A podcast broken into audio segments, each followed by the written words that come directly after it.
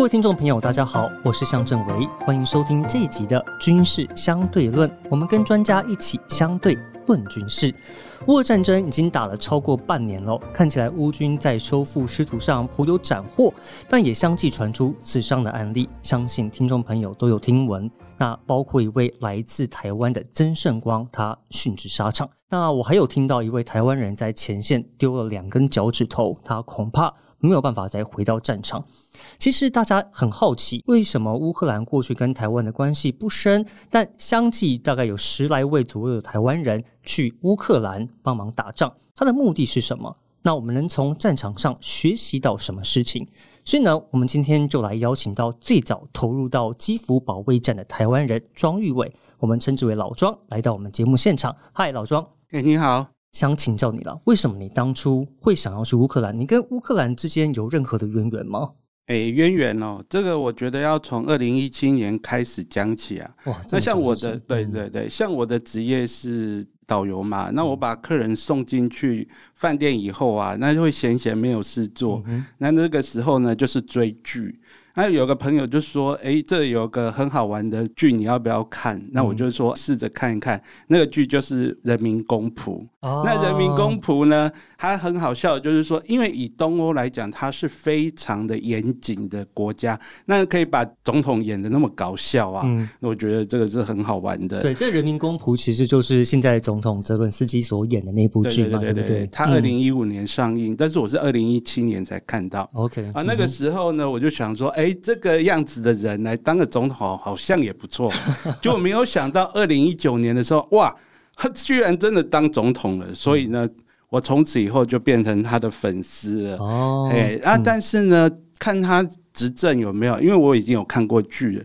所以真的，他的执政没有像他的剧那么在真的在改革。所以其实我对于他之后的选举，他连任恐怕是有一点点的悲观。嗯，但是这一次就是说，他战争呢可以说是拯救了他。这是我对乌克兰的渊源是这样子。那。经由这部剧，我稍微有去了解乌克兰的地理历史。哦，那你为什么会想要在战争爆发之后？那您算是蛮早之前就进入乌克兰的，您为什么那时候会愿意去？哦，那这样子的，第一个呢，就是呢，台湾呢跟乌克兰它这种一种疫情作用啊，嗯，因为台湾的情况跟乌克兰还蛮相似的，嗯啊，我们台湾也有很多人去认同中国，就好像。当时战争爆发的时候，很多乌克兰人呢，他们去认认同俄罗斯人，而且他们用的字母是一样的，所以他们俄罗斯人要对他们做认知作战是非常简单的。所以我就觉得，呃，这个情况相同嘛，那我们就觉得就是要去帮助他们。第二个就是说。呃，希望呢能够学习一些经验，把它带回来。至少呢，将来如果万一战争发生的时候，你有这个经验啊，比较不会惊慌失措啊，你也比较容易保护家人。嗯哼。然后再来的话呢，我们去打仗的人也有认为说，我们呢是为台湾争取一些时间，因为只要打台湾。也只要乌克兰那边打的越久，那我们台湾就会越安全。如果乌克兰一对对对对对，如果乌克兰一下完蛋的话，那我认为就是下一个马上台湾就要遭受危险。所以现在对台湾有比较有信心吗？打完之后确实有这种感觉。那第四个就是呢，我希望能够让世界去看见台湾。嗯哼，事实上我们也有做到。嗯，那第五个当然是我自己小小的一个愿望。嗯，就是我希望能够拿到那泽伦斯基总统的签名。如果拿到他的签名的话，我想要把它裱起来，然后当做传家之宝。有拿到吗？没有啊，一直很希望能碰到他，但是在乌克兰这半年时间都没有。有有点可惜，所以你可不可以跟我们听众分享一下？因为您在战争最危急的时候进入到基辅，然后你后来还在我没有记错，您在哈尔科夫也待了一段时间。那您在当地的工作跟任务是什么？大概可以分成三个部分吧。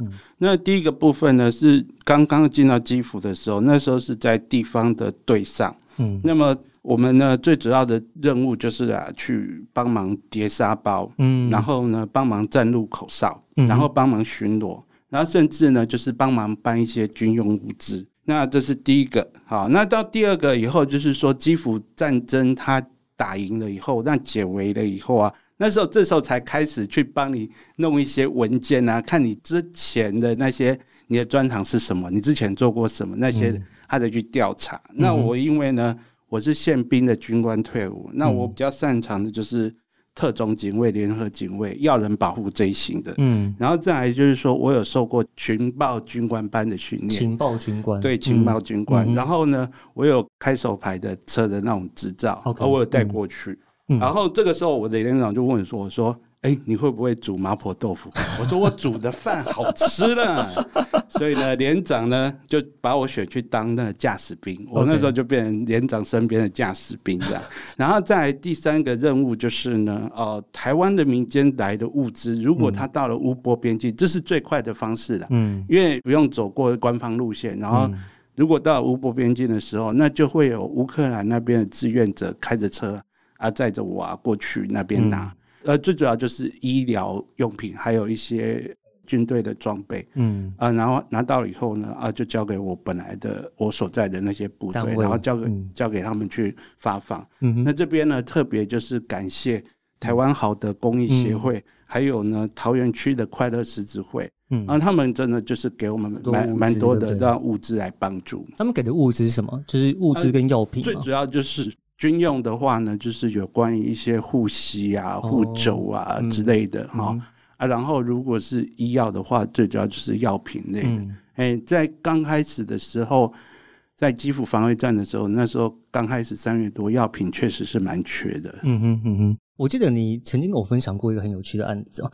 就是记得连长很喜欢吃你做的鸡腿吗？卤鸡腿吗？你当时是用什么做给他吃？当时他们就吓到，就是说用可口可乐下去煮，就是他们从来没有体验过。对对对对对对对。OK OK。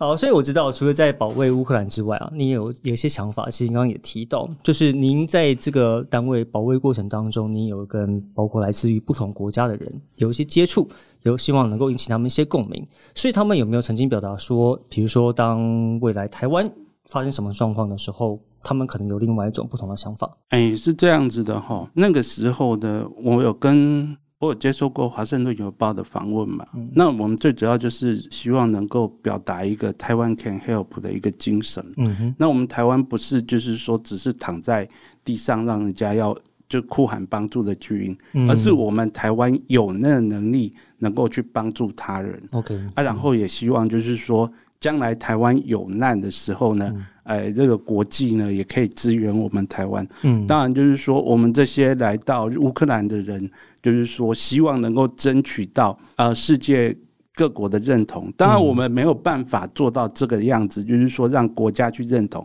那就从我们身边的同袍开始争取他们认同。对，那事实上大家都做到了。嗯，那每一个来这边，我觉得每一个人来乌克兰这边帮忙的台湾人，每一个都很棒。嗯，我觉得他们都有得到，就是说国际上的认同。嗯，所以我们听到的都是说。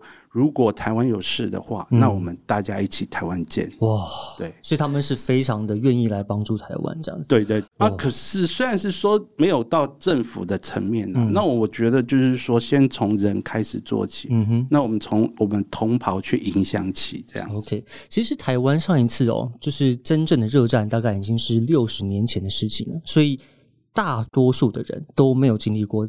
真实枪林弹雨的这个情况，那老庄是少数其中之一，所以可不可以请您跟我们分享一下在战场第一线的这个状况？哎，第一线的这种情况的话，大概可以分成三个情况来跟大家讲一下哈。第一个呢，就是在基辅防卫战的时候，基辅防卫战的时候，那时候我我们最主要是路口防卫，嗯，那路口防卫的话，敌人来的方向。或者是炮弹来的方向，你大概都可以很清楚。嗯，那么那那很容易，就是说你听到那种炮弹的声音，因为它是属于远方的炮击，所以你听到那炮弹的声音的时候，你要再去躲掩体的时候，这个就是比较简单。嗯，那一般来讲的时候，还没打到你这个路口，因为我大概算一算的话，大概是在我们一公里前的地方，嗯，在那边交战。那顶多就是有几发炮弹会漏过来，嗯，漏过来的时候，这个时候就要躲避，这是第一个情况。嗯，第二个情况是我们在哈尔科夫的时候，哈尔科夫最主要就是在挖战壕，那挖战壕躲战壕，挖战壕躲战壕。事实上，在这个呃五月底六月初那时候的那个战况呢，呃，对乌克兰来说真的是很艰难，因为那时候的俄罗斯就是狂轰滥炸。而不管怎么样，就是一直炮击，一直炮击。那时候的比例大概是多少？呃，大概就是一比六。我之前有跟您报告过，就是一比六，这边打一发都过去，那边大概就六发打过来，那大概就是 就是一直在挨炮击就对了。那我们很多人都受到所谓的 shell shock，就是炮击的震伤。shell shock 就是那种震波的伤害。对对对，震波伤害。对。那像我们受伤的八位里面呢，有四位就是被震到脑震荡这样子。哦哦，对对，严重。嗯。那这个时候的。打法我觉得有点像第一次世界大战，就是剑豪战。嗯，哎，那比较不同的就是我们在乌克兰军的话，呃，第一个就是每一个上前线的人他都有装备，就是头盔也好啦，防弹板也好，通通都有。重点是每一个人都还有一个急救包，一定都有。每一个上场，然后我们还有比较特别的是，每一个人都有一支反甲武器。那反甲武器你可以自己选，嗯，AD Four 啊，或者是 R，。或者是 RPG Seven 啊，啊，或者 NL，或者是你如果扛得动的话，你也可以去扛标枪这样。你之前有扛过这些武器？啊，我有，我是扛 RPG Seven，因为它比较轻。我说你在去乌克兰之前，你有扛过这些武器吗？还是都是当下在当地学？都是在当地学的。哇，嗯哼哼哼。然后再来到第三阶段的时候，我们在那个谢维尔斯克那边的时候，那这时候呢，已经就是后面已经有一个炮兵连了。嗯，好，那我们的。最主要的一个需要就是我们是帮炮兵前关，那我们前关也不需要人去前关，我们只要把无人机飞上去。那时候我们一个连大概就是有二十四架的无人机哦，嘿，然后就是去做前进观测。对对对，只要敌人有来的时候有没有，然后我们就直接就是呼叫炮击把它打掉就可以了。嗯，那我这边有一个结论就是说，呃，乌克兰他们就是越打呢，第一个士气越打越高，对，然后再来的话呢，就是。在越打越打呢，然后装备越来越好，嗯，然后因为我们的那种折损率比较低啊，所以呢。哎，我们的经验就越来越多，嗯，所以我们觉得我们是越来越占优势。所以你刚刚说这个武器越打越好，是因为有外国的援助的军品不断的进来的关系对对对对对，嗯，三月的时候不怎么样，可是到五月就真的就是补满了，啊，到七月的时候就觉得哦，我们后面还有炮兵，好安心这样。哦，这样子。对，那我记得你有跟我分享过一个经验，我觉得可以跟听众朋友分享一下，就是怎么去分辨说今天炮。炮弹打出来之后，我们现在要躲还是不要躲？要先跟大家讲的就是说呢，嗯，它要把它分成两种不同的，嗯，第一种是炮火炮的声音，嗯，第二种是火箭弹的声音，这两个不一样，对。然后呢，炮又分成近炮跟远炮，嗯，近炮的话呢，就好像，呃，它发射的声音会很像那低音大鼓，呃，就非常大声的一声咚。你听到这种低音的动的时候呢，马上就要就是趴在地上，找找掩蔽，而且这个时间非常非常的短，嗯，因为通常呢，它的那个炮弹来的时间，它会跟它的音切是有可能会快于音切，然后呢，或者是慢鱼音切，所以他是一听到那个炮弹一出，出那个炮弹口的声音的时候，马上就要躲。OK，这是这样，但是你只要听得到就要对对对，这这是。非常非常低音的动这种声音，嗯，那如果是远炮的话，你听到的会比较像是啊那种声音。当你听到那种啪这种声音的时候呢，那你就知道哦，它是远方的炮击。然后这个时候你就可以听得到那种就是炮弹的音切声，嗯，那种咻那种声音，你可以根根据那个咻那种感觉，然后去看它它可能会落在哪里。就是越大，就来越来越大声，咻咻咻咻咻咻咻咻这种感觉，对对对对对，会是这样。那然后你就会。断定说它它它有可能会落在哪？嗯，这是呃近炮跟远炮的不一样。那如果是火箭弹的话，那又不一样。火箭弹的话就是完全听它的音切声，嗯，就是远的话，那就代表说它打中的地方很远。那火箭炮最可怕的就是它的那个音切声越来越大的时候，那就惨了，嗯，那就向着你飞过来。哦，啊，但是火箭炮不会听到那种就是炮口声，对。对它，因为它大概都是三四远远距离三四十公里飞过来。嗯哼哼哼哼。所以你在战场上，钢盔、防弹衣，还有刚刚讲的这种急救包，你觉得对于战场上真的有防护的作用吗？非常重要。嗯，而我觉得就是说，一定要先防护好自己，你才能就是去做战争的行为、战斗的行为，嗯，还有去急救别人的行为。这样，所以。先保护好自己是非常重要的。其实我们在乌克兰期间哦，有跟庄先生在基辅的时候碰过一次面。那当时呢，他一个人哦，在基辅自掏腰包，大概二十几万去采购物资，去协助当地的灾民。所以我想要继续问庄先生哦，就是我们除了拿枪作战之外，我知道您在后期做了很多人道救援的工作，所以您觉得我们还有哪些角色可以扮演？不一定一定要就是说拿枪上前线战斗，而且我就觉得后方的支援是非常重要的。那譬如方说呢，我们在前线的时候，就有很多民众啊，他们会煮东西啊，以及呢，他会送一些吃的啊，哦，这水这些东西给我们。那我觉得最重要的东西是送一种东西，那这种东西就是伪装网。那伪装网当然是有军用的，可是呢，也也有就是说他们送给我们的。那伪装网就是一个黑色的网子，嗯，然后上面呢绑了非常多的布条，要需要看当地的颜色是什么颜色。那这最主要是要防那种望远镜以及防呃无人机的。嗯，那么这些人呢，他们一般的民众呢，他们就是呢。因为他们没有那种所谓的那个军用迷彩的布嘛，那就只好剪自己的衣服。哦，然后剪自己衣服，然后很多人就是哎，不不管是老人啊，或者是啊妇女啊，嗯。小孩，他们都每一个人都在绑，然后帮我们做伪装网，大的那种就是战车啊、装甲兵兵车或者是一般的车子都很需要这些伪装网来掩盖。嗯哼，那这些呢都是。我觉得就是说，他们做原装伪装这件事情，全民国防，然后剪自己的衣服，嗯，好，对。然后还有就是说，以前线来讲的话，我会比较喜欢躲在建筑物里面，所以他们也会愿意提供建筑物让我们躲进去。这个，那因为你知道吗？就是说，万一建筑物被发现的话，那有可能会损毁，因为敌方炮击的损毁损毁，但是。他们还是愿意，所以说是民间的建筑，对民宅，对对对民宅。然后再就是，我觉得国民的资源真的非常重要，因为你这样走累了以后啊，给你一杯水，或者是呢那种天气非常寒冷的时候。那你接过一杯热的咖啡，那你都会觉得啊，好暖，太棒了，对，非常的暖心，这样。所以我觉得，呃，国民的资源真的是非常的重要。OK，好，我最后想请老庄帮我们做一个总结哦。我们今天走到战场，走了一回，那你觉得台湾可以从乌克兰的这个战争经验中学到什么事情？哎，这个是这样子的，在基辅保卫战打完了以后呢，我有一个观念是。改变了，以前都觉得说，我们台湾呢被中国被中国侵略的时候，我们到底能够撑几天？嗯哼，这时候不是撑几天的问题，而是我们面对中国的侵略的时候，我们就算是一对一，我们台湾也能够战胜中国。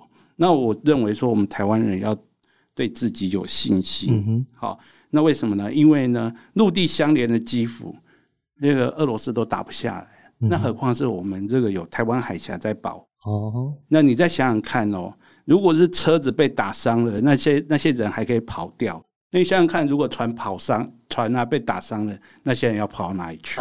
嘿，然后再来就是说呢，船呢要运补台湾，它的问题一定会比啊当初包围基辅，基辅当初是被包围起来的那个俄军还要大。所以我认为呢，我们台湾人就是要做好准备。只要我们台湾人呢越准备的越充分的话呢，那中国他就不敢。轻启战争，嗯，那有一位作家叫罗仲进讲了，中国就像一只秃鹰，那么秃鹰呢，它只会攻击的呢，就是呢快要死了的动物，它才会攻击，嗯，那么你是那种很强很强的话，它根本就不敢攻击你。所以不管是我们在战备上面，或者在我们人民的心理素质上面，其实都应该要有一个很强的一个反抗的意识，是这个意思吗？哎，不是反抗的意思，就是说我们一定能够胜利这种信念。哦，对对对，但是我们一定要就是加强自己的心理建设，嗯，以及那个武力建设，这些都是很重要。只要我们强的话，他们根本就不敢动手。了解，好，非常谢谢老庄来上我们的节目，做我们从乌克兰战争当中，从我们台湾人的经验当中，我相信我们听众朋友都学到很多。以上就是这一集的军事相对论，谢谢您的收听。如果有任何您想要关心的题材，也欢迎留言跟我们分享。我是向正维，我们下次再见，拜拜。